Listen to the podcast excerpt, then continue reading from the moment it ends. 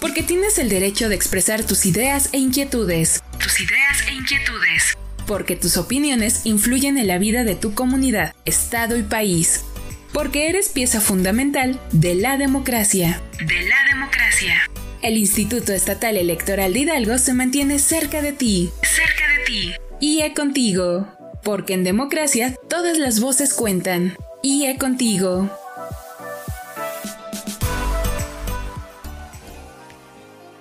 Les doy la bienvenida a un nuevo episodio de este espacio titulado IE Contigo, una producción original del Instituto Estatal Electoral de Hidalgo. Al frente del micrófono se encuentra su amiga Laura Muñoz y como siempre les invito a hacer contacto a través de nuestras redes sociales. En Facebook, síguenos como Instituto Estatal Electoral de Hidalgo. En Twitter e Instagram, síguenos a través de arroba IEE Hidalgo. Les recordamos que pueden escuchar las emisiones anteriores de IE Contigo a través de esta plataforma. Síguenos como Instituto Estatal Electoral de Hidalgo. Y para comenzar con el programa del día de hoy, les comparto que recientemente el Instituto Estatal Electoral de Hidalgo aprobó el nombramiento de la persona titular de la Secretaría Ejecutiva del IE. Al respecto, se recordó que luego de la presentación de una nueva propuesta por parte de la presidencia, las consejerías electorales realizaron las diversas tareas señaladas en la normatividad para la evaluación objetiva de la propuesta presentada para ocupar el cargo, además de la elaboración del análisis correspondiente respecto del cumplimiento de los requisitos legales establecidos y la revisión del desempeño profesional, por lo que luego de desahogar el procedimiento establecido para tal fin, fue aprobado el nombramiento de la doctora Dulce Olivia Fosado Martínez como secretaria ejecutiva, quien tomó protesta de ley e inició con su encargo de manera inmediata. Tal como en el procedimiento anterior, en cuanto a la titularidad de la Unidad de Tecnologías de la Información y Comunicaciones, fue aplicado el instrumento titulado Cédula Integral de Valoración Curricular y Entrevista a Adalid García Callejas, resultando un perfil calificado para ocupar el cargo, por lo que una vez aprobada la propuesta, se procedió a la toma de protesta de ley ante el Consejo General, iniciando también con su encargo de manera inmediata. Asimismo, se aprobó la creación e integración de la Comisión Unida de Capacitación y Organización Electoral para el proceso electoral local 2023-2024. Se precisó que derivado de la magnitud del número de cargos a elegir, así como de la instalación y financiamiento de los órganos desconcentrados, el Consejo General consideró oportuno adelantar la creación e integración de esta comisión, lo anterior con la finalidad de coadyuvar entre las diversas áreas ejecutivas para comenzar a preparar temas de competencia de la misma, por lo que fue aprobada la integración de la siguiente manera. En la presidencia, la consejera electoral Laura Araceli Lozada Nájera, y como integrantes el consejero electoral Alfredo Alcalá Montaño y la consejera Ariadna González Morales. En la Secretaría Ejecutiva se desempeñarán las titulares de las direcciones ejecutivas de organización electoral y de capacitación electoral y educación cívica según corresponda. Seguimos con más información. El espíritu humano es tan fuerte como su historia. Sigamos aprendiendo de quienes marcaron un antes y después en el camino rumbo a la paz. Personas constructoras de la democracia. Epigmenio González Flores fue partidario de la lucha por la independencia y participó en la célebre conspiración de Querétaro, previa al estallido de la independencia de México, en la cual participó con su hermano Emeterio González, conociendo a los grandes impulsores de la primera etapa de la movilización insurgente.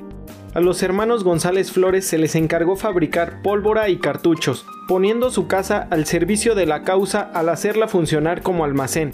Sin embargo, el 13 de septiembre de 1810 fueron denunciados por Francisco Buera ante el cura Rafael de León, siendo ambos aprendidos y trasladados a la Ciudad de México. En 1815, en una revisión carcelaria en la celda de Pigmenio encontraron un folleto que a juicio del Tribunal de la Santa Inquisición lo hacía merecedor de la pena de muerte por hereje, mas aún no era su turno. Cuando la pena estaba por aplicarse, una orden civil judicial lo exilió por 10 años a las Islas Marías, en el Océano Pacífico. En plena condena fue transferido a Filipinas, junto a otros reos. Se le habían sumado 10 años más de encarcelamiento. Era costumbre de la corona española enviar a ese archipiélago a quienes consideraban presos de alta peligrosidad. En 1936 también se firmó el Tratado de México con España. Por fin podría regresar a su patria, sin embargo estaba enfermo y sin recursos para regresar a México. Logró conseguir un pasaje y ahí logró regresar. falleció el 19 de julio de 1858 en Guadalajara.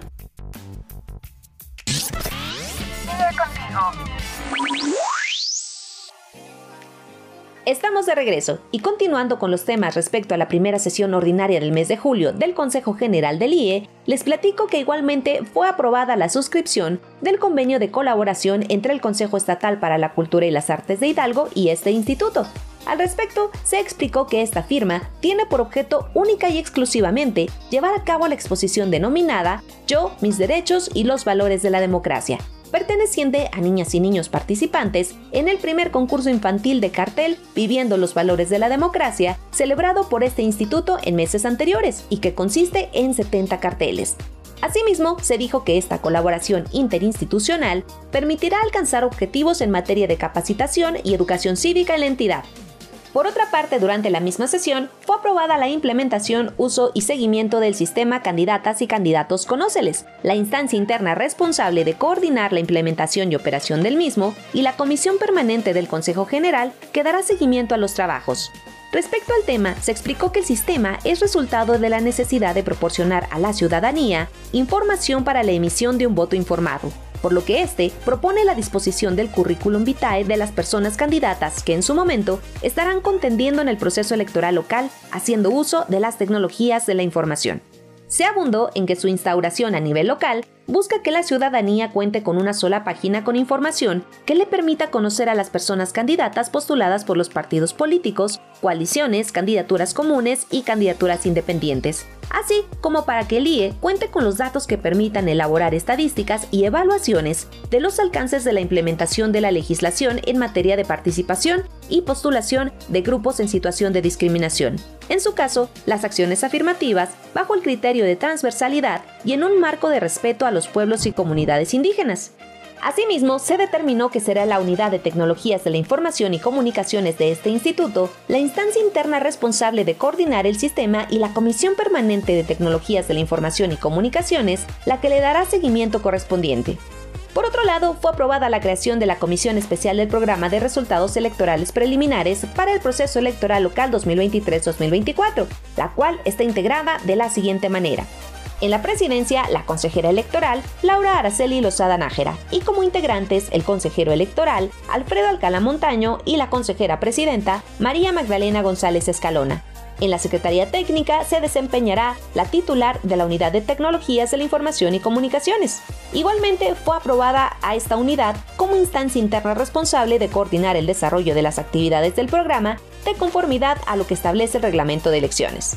Estás escuchando IE Contigo. Seguimos con más información. Porque recordar es volver a vivir. Hoy en la historia.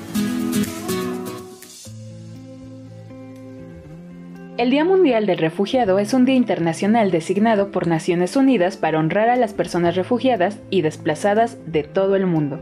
Se conmemora el 20 de junio de cada año para enaltecer la fortaleza y el coraje de las personas que se han visto obligadas a abandonar su hogar para escapar de conflictos o persecuciones. El Día Mundial del Refugiado es una ocasión para fomentar la comprensión y la empatía hacia las personas refugiadas y desplazadas en consideración de las difíciles circunstancias en las que se encuentran. Asimismo, la fecha permite reconocer su capacidad de resiliencia en la reconstrucción de sus vidas. El alto comisionado de las Naciones Unidas para los Refugiados define a una persona refugiada como toda persona que debido a fundados temores de ser perseguida por motivos de raza, religión, nacionalidad, pertenencia a un determinado grupo social u opiniones políticas se encuentre fuera del país o de su nacionalidad y no pueda, a causa de dichos temores, no quiera acogerse a la protección de su país, o que careciendo de nacionalidad y hallándose a consecuencia de tales acontecimientos fuera del país, donde antes tuviera su residencia habitual, no pueda, o a causa de dichos temores, no quiera regresar a él.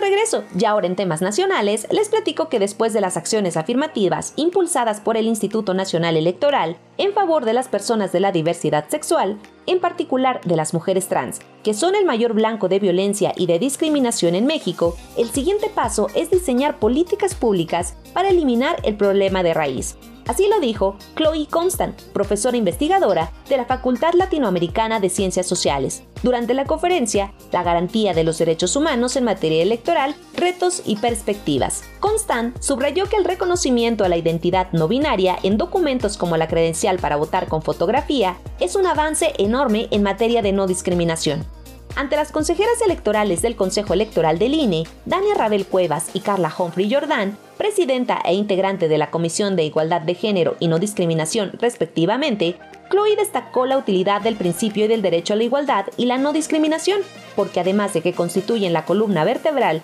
del sistema de los derechos humanos, reconocen las características particulares y los contextos de los sectores o los grupos sociales. También en presencia del coordinador general de la Cooperación Española en México, Ignacio Nicolao, y de la representante residente adjunta del Programa de las Naciones Unidas para el Desarrollo, Sandra Sosa Cárcamo, la experta en temas de género y derechos humanos, resaltó esta importancia, porque así los derechos humanos no pierden su generalidad al ser invocados y son protegidos en cualquier contexto y para cualquier persona. Asimismo, habló de las dos visiones actuales sobre igualdad, una relacionada con la no discriminación y la otra como el no sometimiento a la opresión. La primera va a centrar su atención en la identificación del trato, identificando si una disposición normativa, por ejemplo, no excluye del goce de un derecho a un grupo social, mientras que la segunda sirve para identificar, de ser el caso, la forma en que las instituciones y los arreglos sociales pueden violentar a las personas trans en el ejercicio de sus derechos político-electorales.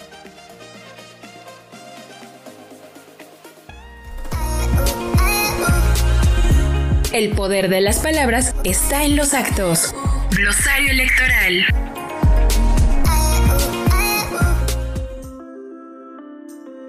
Propaganda institucional. Está conformada por mensajes de carácter informativo, educativo o de orientación social, cuyo contenido identifica el nombre o emblemas de alguna institución de los poderes públicos y órganos de gobierno a nivel federal, local o municipal, los órganos autónomos o cualquier otro ente público de los tres órdenes de gobierno a través de radio, televisión, prensa, mantas, bardas, anuncios espectaculares, volantes y otros medios alternativos. También se considera propaganda institucional a el uso que instituciones y personas servidoras públicas hacen de los portales de Internet, con la fotografía y nombre de dichos servidores para fines informativos, de comunicación con la ciudadanía o de rendición de cuentas así como la difusión de los mensajes para dar a conocer informes de labores o de gestión de personas servidoras públicas, siempre y cuando no contenga características propias de la propaganda electoral.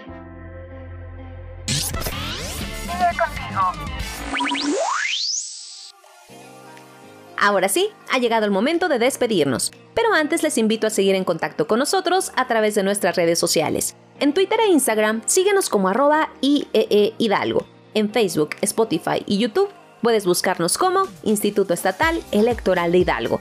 Además, puedes ingresar a nuestros sitios web oficiales www.ieehidalgo.org.mx y concienciacívica.org, donde podrán seguir de cerca todas las actividades que realizamos desde el Instituto Estatal Electoral de Hidalgo. En las colaboraciones de este episodio estuvieron con nosotros mi compañera Ana Rivero y mis compañeros Mauricio Jiménez y Baruch Salazar, en la edición Pía Lugo, y en los micrófonos Laura Muñoz. Les agradecemos su compañía y por ser parte de la construcción de una sociedad en democracia. Les esperamos como cada semana en una nueva emisión de IE Contigo. Ahora tienes un panorama más amplio de los temas político-electorales de la actualidad. Te invitamos a escucharnos la próxima semana. IE Contigo es una producción original del Instituto Estatal Electoral de Hidalgo. IE Contigo, porque en democracia todas las voces cuentan. IE Contigo.